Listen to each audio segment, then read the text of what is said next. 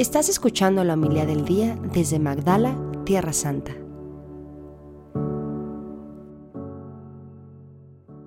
En aquel tiempo Jesús dijo a sus discípulos, yo les aseguro que a todo aquel que me reconoce abiertamente ante los hombres, lo reconocerá abiertamente el Hijo del Hombre ante los ángeles de Dios.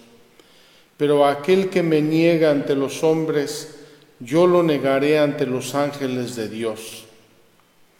A todo aquel que diga una palabra contra el Hijo del Hombre, se le perdonará pero a aquel que blasfeme contra el Espíritu Santo no se le perdonará.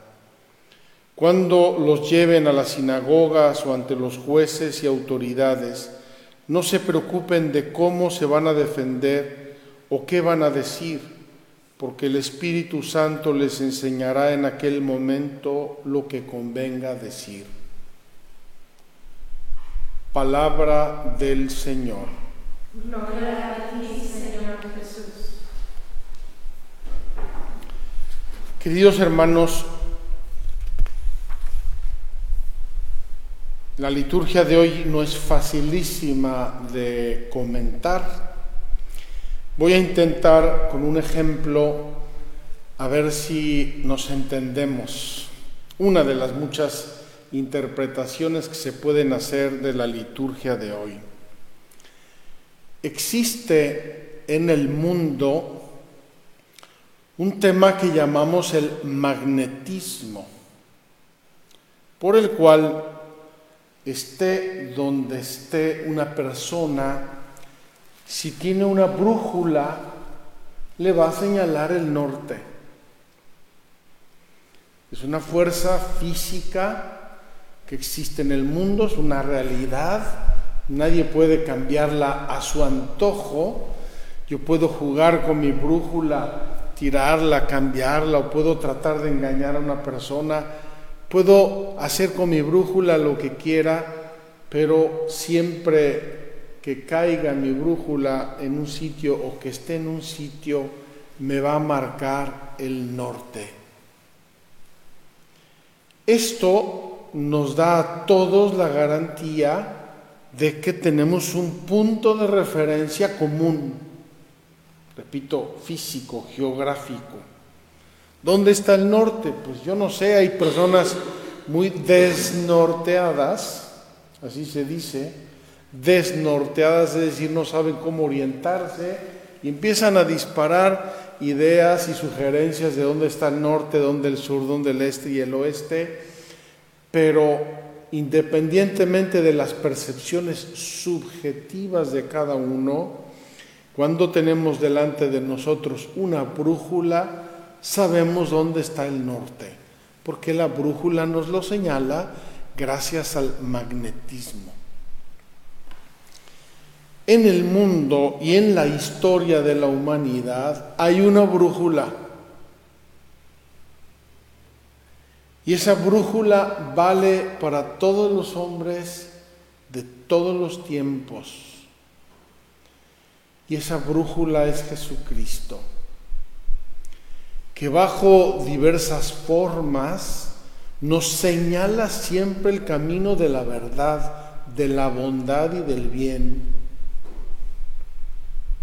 Entonces nos dice hoy el Evangelio, por ejemplo, Dice, cuando les lleven a las sinagogas y ante los jueces y autoridades, no se preocupen de cómo se van a defender o qué van a decir. El Espíritu Santo les enseñará en aquel momento lo que convenga decir. Es decir, tenemos dentro de nosotros una brújula y esa brújula es el Espíritu Santo que nos enseña la verdad. Y si es verdad que en el mundo ha habido errores, equivocaciones y mentiras, lo sabemos porque luego venimos a saber la verdad.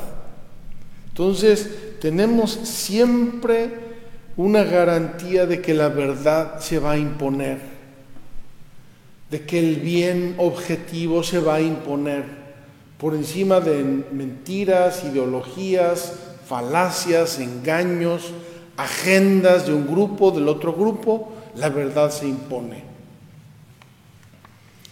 Hoy acabamos de rezar en el aleluya una frase muy consoladora. El Espíritu de la verdad dará testimonio de mí, dice el Señor, y ustedes también darán testimonio. Fíjense, no dice ustedes de una cierta edad, no dice ustedes de un cierto grupo social o de un cierto nivel cultural, académico o económico. El espíritu de la verdad va a relucir dentro de sus corazones para que busquen siempre la verdad. Qué garantía, queridos hermanos, tan hermosa.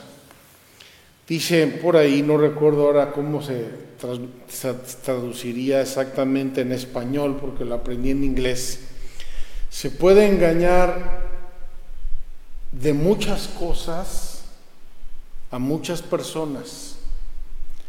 Se puede engañar de muchas cosas a pocas personas, se puede engañar mucho a algunas personas, pero no se puede engañar siempre a todos, de todo. Imposible. La luz resplandece, la verdad resplandece y finalmente la verdad se impone. Las mentiras, como dice el proverbio popular, tienen las, las piernas cortas. Las mentiras no llegan muy lejos Sale algo, sale alguien, sale un documento, sale una persona, sale un testigo, algo que pone en evidencia la verdad y la mentira.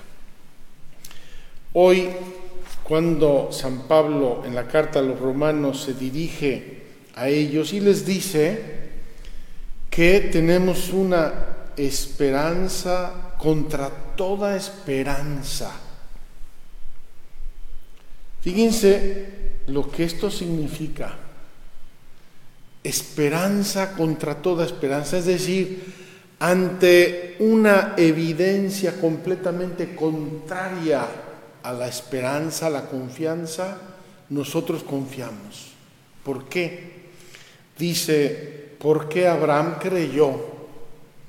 Fíjense qué interesante, volvamos a nuestro mapa del Mediterráneo tenemos aquí el pueblo de Israel, aquí el pueblo de Roma. Y cuando San Pablo les está aduciendo el ejemplo de Abraham, es previo al pueblo de Israel.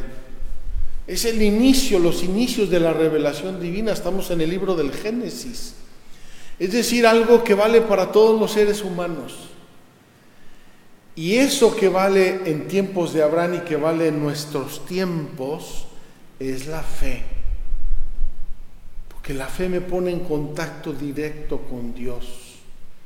La fe es esa brújula que independientemente de tiempos y lugares, independientemente de credos, independientemente de todo, nos pone en contacto y en relación directa con Dios nuestro Señor. Qué hermoso que Pablo busca esto con los romanos para llamarlos a la fe, para decirles que del pueblo de Israel salió la salvación que es Cristo, que aquello fue una sombra, una preparación, pero ahora en Cristo se revela a todo ser humano la salvación, la salvación verdadera, la definitiva, la esperanza contra toda esperanza. Qué maravilla decimos en el Salmo responsorial. El Señor nunca olvida sus promesas. Es decir, Dios no puede contradecirse a sí mismo. La verdad no puede contradecir a la verdad. Y esto es nuestra confianza, el hecho de que Dios no olvide sus promesas que hizo a Abraham y a su descendencia para siempre, son las promesas que nos llegan a nosotros. Y esas promesas no nos defraudarán jamás. Queridos hermanos, en este momento que estamos aquí en Israel viviendo una situación tan difícil y tan complicada, percibimos que en las noticias cada quien dice su propia versión. Hay muchas versiones y muchos comentan, comentan un aspecto, comentan el otro, comentan el otro. Y nosotros también tenemos una, una versión nuestra propia. ¿Por qué? Porque cada quien tiene su versión. Por encima de todo esto resplandece la verdad y nos guía. Y es nuestra esperanza.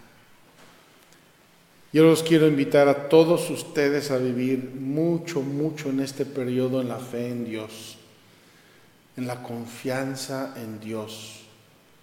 Dios nuestro Señor conoce la historia humana, Él sabe de qué pasta nos hizo, Él sabe de qué material somos todos los seres humanos y Él hará resplandecer la verdad y el bien para todos.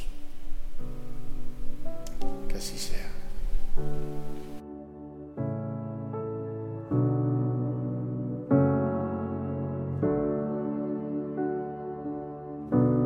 Muchas gracias por escucharnos.